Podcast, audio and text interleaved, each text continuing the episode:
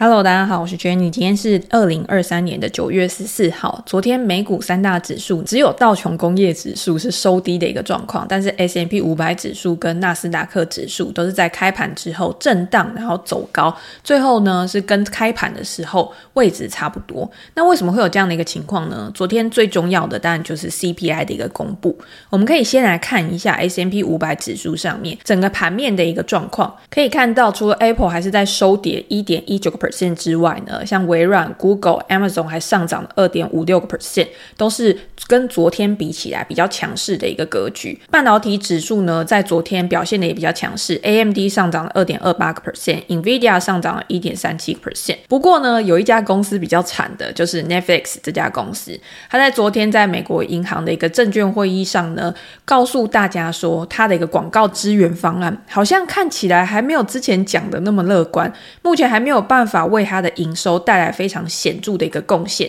当然，公司认为说未来的前景还是非常的看好的。它现在在打击共享方面呢，其实也有看到很多人去做一个转化，但是目前还有很多人是还没有付钱的一个状况。就算付钱了，他们也是比较喜欢没有广告，因为他们已经习惯了那样的一个模式。所以，公司未来的策略是要想办法怎么样更好的去做货币化，去做转换。在会议上给出来的获利预期是低于市场分析师的预期，造成股价下跌五个 percent。好，那这是主要的科技巨头昨天的股价表现。我们还是先回到总体经济数据面，也就是消费者物价指数，在昨天公布之后呢，到底给市场带来什么样的一个讯息？昨天消费者物价指数年增三点七个 percent，是高于市场预期的三点六个 percent。也是高于上一个月的三点二个 percent，在扣除掉波动比较大的食品跟能源成本，核心 CPI 比去年同期还要增长了四点三个 percent。这个就是符合市场的预期的，而且也是低于上一个月的四点七个 percent，达到二零二一年九月以来的最低水准。这个是两年来增幅最小的一次。所以，如果你是以比较正面的心态去看的话，其实这一份 CPI 的报告它并没有大家想的那么的烂。那如果是以月增幅来看的话，八月的 CPI 月增零点六个 percent 是符合市场的一个预期的。核心 CPI 比上一个月成长了零点三个 percent，是六个月以来首次的加速成长。但是如果你去看它整体的一个趋势哦，它还是处在一个逐渐趋缓的轨道上面。应该是不足以去支撑联准会改变它现在放缓的一个态度。市场现在预期呢，联准会在九月的时候应该还是会暂停升息。如果大家现在去看 CME 的 Fed Watch 的话，有百分之九十七的可能性都是维持原状。但是大家又会往前看，如果十一、十二月呢，如果数据再有一个变化，所以我们还是要去了解说，在这一个月到底有什么东西潜移默化的去改变了市场的心态。第一个呢，还是最重要的住房成本，年成长了七点三个 percent，比上一个月增加了零点三个 percent。虽然说它不是这一个月导致通膨上涨的主要原因，但是它也还是维持在一个比较高档的状况，连续四十个月都是上涨的。最近呢，租金开始慢慢的去疲软了，这个也符合联准会主席鲍威尔他之前有讲，他预计说下半年租金比较滞后，所以租金在下半年的时候会开始有比较松动的一个情况。这个呢，我们是可以再去观察后面的一个趋势。那第二个呢，是运输跟医疗的成本加速上涨。是推动这一个月核心 CPI 上涨主要的一个贡献者。那最后呢，当然就是我们所知的能源价格，在最近一个月呢，表现得非常的强势嘛。能源价格在八月呢，比七月还要上涨了零点六个 percent，是这个 CPI 数据里面最大的一个贡献者，它占整体涨幅的一半以上。美国人在八月为加油支付了更多费用，比上一个月还要大幅的成长十点六个 percent。是从二零二二年六月以来最大的单月涨幅。那我们前面有跟大家提过，为什么能源价格在这一段时间会这么的强势？包括像中国的需求可能会增加，或者是像沙乌地阿拉伯跟俄罗斯，他们减产延长到年底，都是去支撑油价很重要的一个因素。所以现在也有很多分析师担心说，如果油价的趋势啊再继续的反弹的话，会不会为未来的经济衰退埋下一些隐忧？因为能源的价格本来就是很多厂商或者是我们民众在生活的时候隐形的一个成本，它在整个制造过程当中呢，扮演非常重要的一个角色。如果今天油价持续的去上升的话，有可能会让联准会长期的维持在一个高利率的状况。可是高利率呢，对于整个经济的影响是有压制的一个作用的。一直持续的去升息，对于未来的滞后效应其实会蛮明显的发生。如果我们去看过去自一九八一年以来，每一次经济衰退之前啊，最后一次升息的时间，通常跟真正衰退的时间大概都会有十一个月的水准。所以现在当前短期的油价上涨，导致短期联准会它的态度强硬，但是对于长期的影响，这个就是我们要去关注的一个问题。比如说，如果今年好，假设真的都不会再升息了。上一次的升息是在二零二三年的七月嘛？那七月再加十一个月之后，会不会经济衰退会在二零二四年的六月发生？这个我们需要去做什么预防，或者是在过程当中我们要怎么样去观察趋势的一个转变？第一个当然就是政府，因为政府的支出现在非常被大家诟病的，就是政府它的债务非常高。如果今天债务非常高，那利率的上升，我长期维持在高利率的状况之下，会让政府的利息支出也会受到非常大的一个压力，有可能就会去压缩到政府其他的投资或者是社会福利保险之类的一些项目。那第二个当然就是公司的债务。因为利率是公司它在投资的时候必须要去融资时的重要成本关键，所以如果长期的利率都维持在一个高利率的水准之下的话，对于这些公司来说，它想要去投资的意愿也会减少。那以现在已经有融资的公司来说的话，利率上升对于他们的利息成本也是逐渐的在增加。那现阶段看起来好像还没有什么事情的原因，是因为很多的公司它在之前是利用低利率去做融资的。所以，即便现在是高利率的一个环境，对它还没有造成即刻的一个迫害。可是，如果今天它的债务到期了呢？它必须要去做再融资的一个动作，它就必须要去承受更高的一个利率。那这个时候呢，过去的一个低成本跟现在的一个高成本，就会慢慢的收敛，去显见它的一个危机发生。那最后当然就是个人的部分，我们个人最能切身感受，我们在买车买房的时候，应该不会是有人捧着现金去付钱的嘛，我们一定还是会融资。可是相比于一两年前，可能你在做房贷的时候是一点三、一点五 percent 的一个利率，现在已经要超过两个 percent 的一个利率了。已经有贷款的人，他也会感受到这样子的一个压力，去压缩到他在其他支出、娱乐方面的一个消费。那当消费下滑的时候，也会去影响到未来的一个经济。所以滞后效应是一个非常重要的观念，它也算是一个潜在的未爆弹吧。如果今天长期维持在高利率之下，每一天天经过，每一次的债务成本到期，都有可能是下一次风险危机的一个酝酿。除非呢，整个大环境有什么样的改变，譬如说大家对于经济衰退的疑虑消失，或者是今天在联准会，它真的让市场相信，让市场可以导向说它不会再做任何激进动作的一个预期。不然的话，我觉得大家心里面还是会存有比较高的不确定性。那对于整个资本市场或者是股票市场来说，就不会是一个很大的推进能力。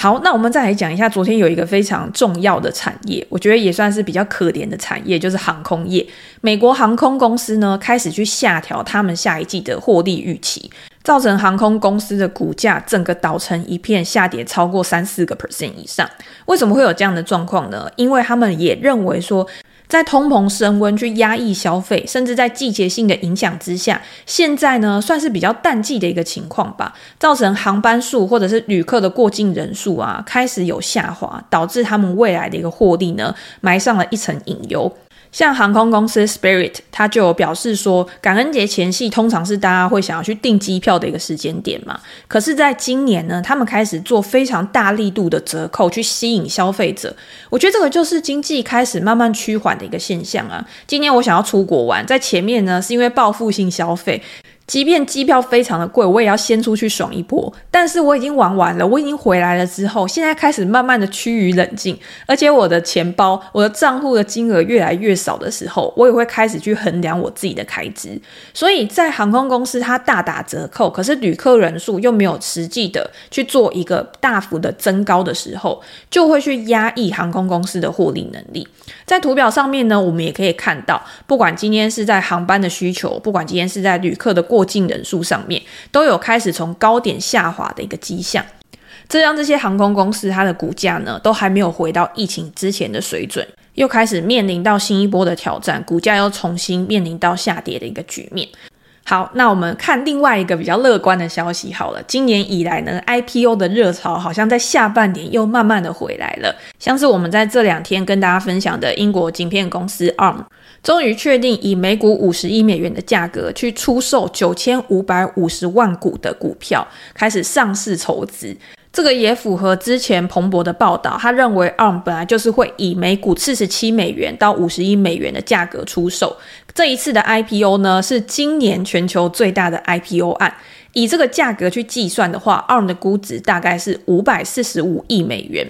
在其中，承销商可以选择购买多达七百万股的额外股票。在 IPO 之后呢，软银当然还是控制这家公司最大的一个股份。但是另外也有很多的科技巨头也都有认购 ARM 公司的股票嘛，包括像 Apple，包括像英特尔，包括像 Nvidia，甚至是台积电，在这两天都有说他会以一亿美元去认购 ARM 的一个股票，所以它算是共襄盛举吧。上市之后呢，一定会非常受到投资市场的一个瞩目。但是我们也要提醒大家，刚 IPO 的股票呢，通常都是非常热门的，甚至是会有一点点高估的嫌疑。以前巴菲特就有讲过，他都不买 IPO 的股票，当然也是会有特例不过主要的一个大原则呢，就是因为他认为刚上市的股票会有比较高的估值溢价。以过去这一两年的经验来看呢，刚上市的股票确实是会有一波庆祝的行情，但是在这一两个月庆祝的行情之后呢，通常都会急速的像云霄飞车一样下杀，下杀之后开始进行筹码整理，筹码整理之后呢，才开始因为整个基本面、整个业绩状况的提升，驱动新一轮股价估值的一个上涨，所以这个是大家可以去做观察的。那除此之外呢，也有另外一家公司也申请了 IPO，就是博肯。我不知道大家熟不熟悉博肯这个品牌，博肯鞋大家应该都知道吧？但是我个人从小到大呢，是从来没有穿过博肯鞋，因为我会觉得不是它外观的问题，我会觉得它的底看起来大家都说很舒服，但是就我看起来，我觉得看起来有点硬。然后呢，它的外观又是属于那种比较粗犷型的，我觉得在我平常搭配衣服的时候呢，也不知道怎么样去做很好的一个搭配。但是博肯在今年其实非常的火红。为什么会那么火红？是因为今年有一个非常叫好又叫座的电影《Barbie》。Barbie 里面呢，他就是从高跟鞋去转换成勃肯鞋的时候，他发现他自己的脚踝，既然他的脚底是可以平贴在地面的。当他穿上粉红色的勃肯鞋的时候呢，就造成了整个全球一片抢购的轰动吧。在上市之后呢，我朋友真的叫我陪他去店面，然后去买 Barbie 的鞋子。但是店员告诉我们说，因为 Barbie 在拍的时候，他那个博肯鞋是那个时候的当季产品，可是到现在已经变成一个过季产品了，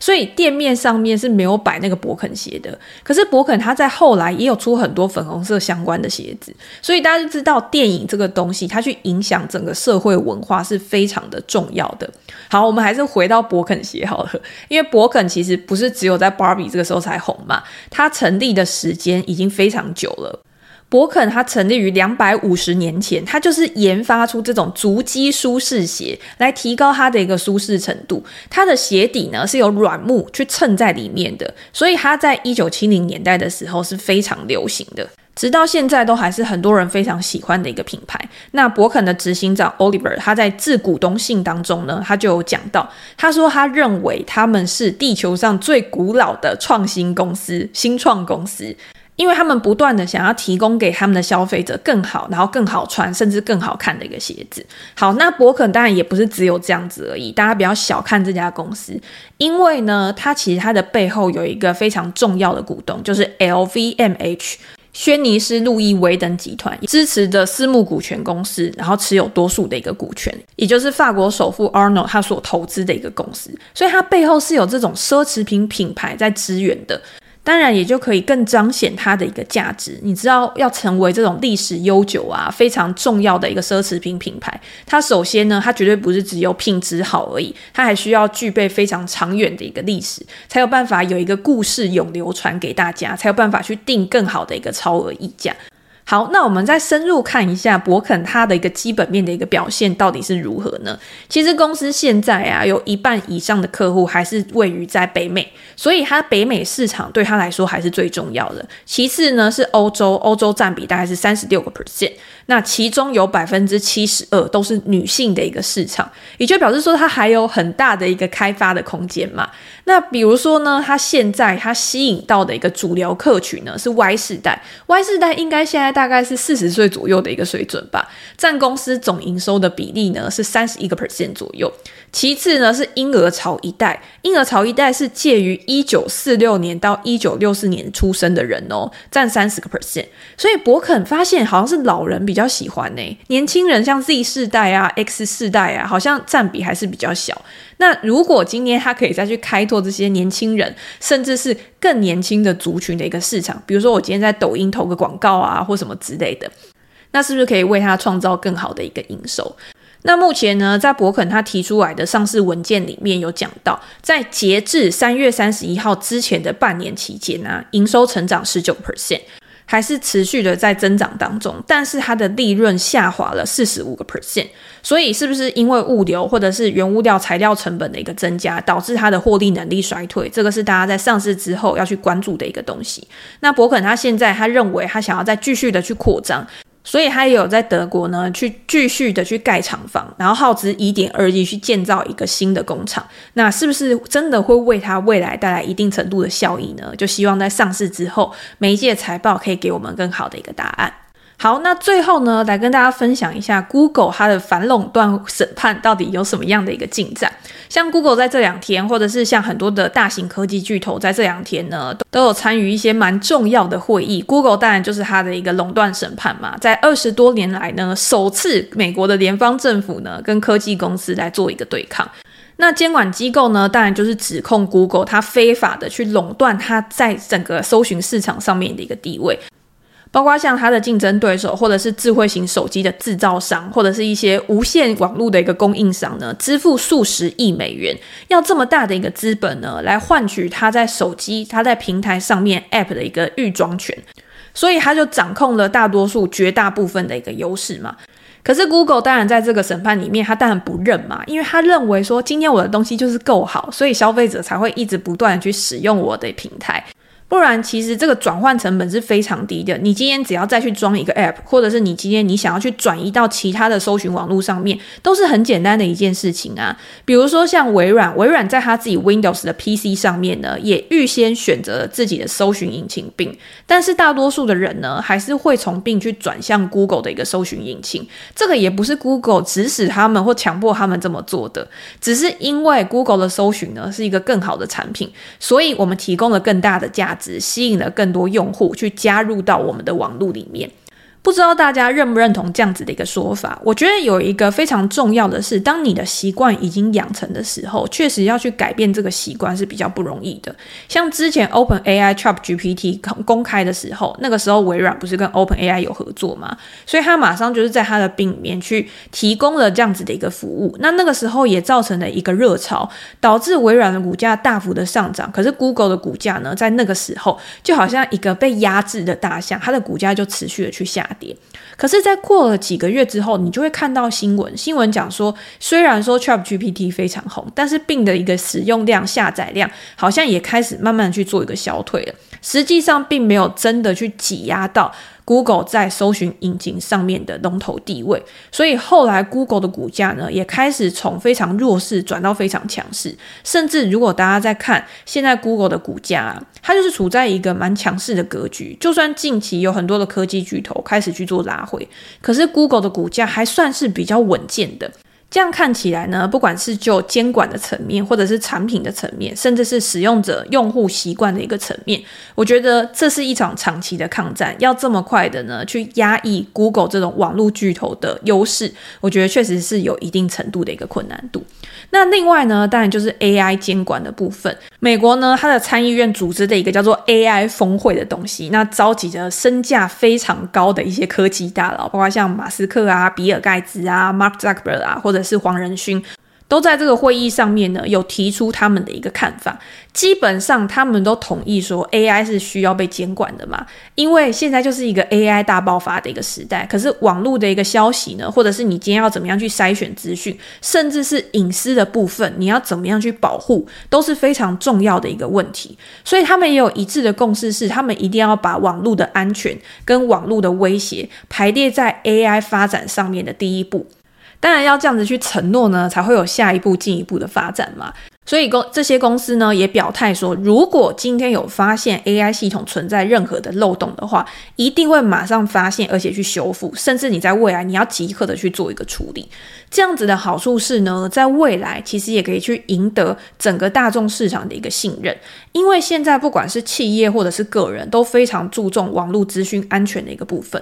而且像之前我记得好像是 AMD 他们有做一个研究啊，我看到报道呢是写说，经他们的统计，他们发现有很多企业不想要去采用 AI 技术呢，是因为他们很怕会有讯息外泄的一个问题。今天我如果不做改变的话，我现在目前好好的，我也不会有太大的一个问题产生。可是我在转换的过程当中，我重新采用一个新的技术，就会有一些不确定性的风险。如果今天因为采用 AI 而造成数据泄露，而造成资讯安全的一个问题，在后续去引发的赔偿或者是损失，一定是非常大的。不管今天你是不是一个上市公司，对于你公司的一个价值，我觉得都会有非常大的一个影响。也因为如此呢，未来在科技巨头或者是很多的科技公司在推出他们的 ChatGPT 或者是 AI 的服务的时候，一定会特别着重在网络资讯安全这一块。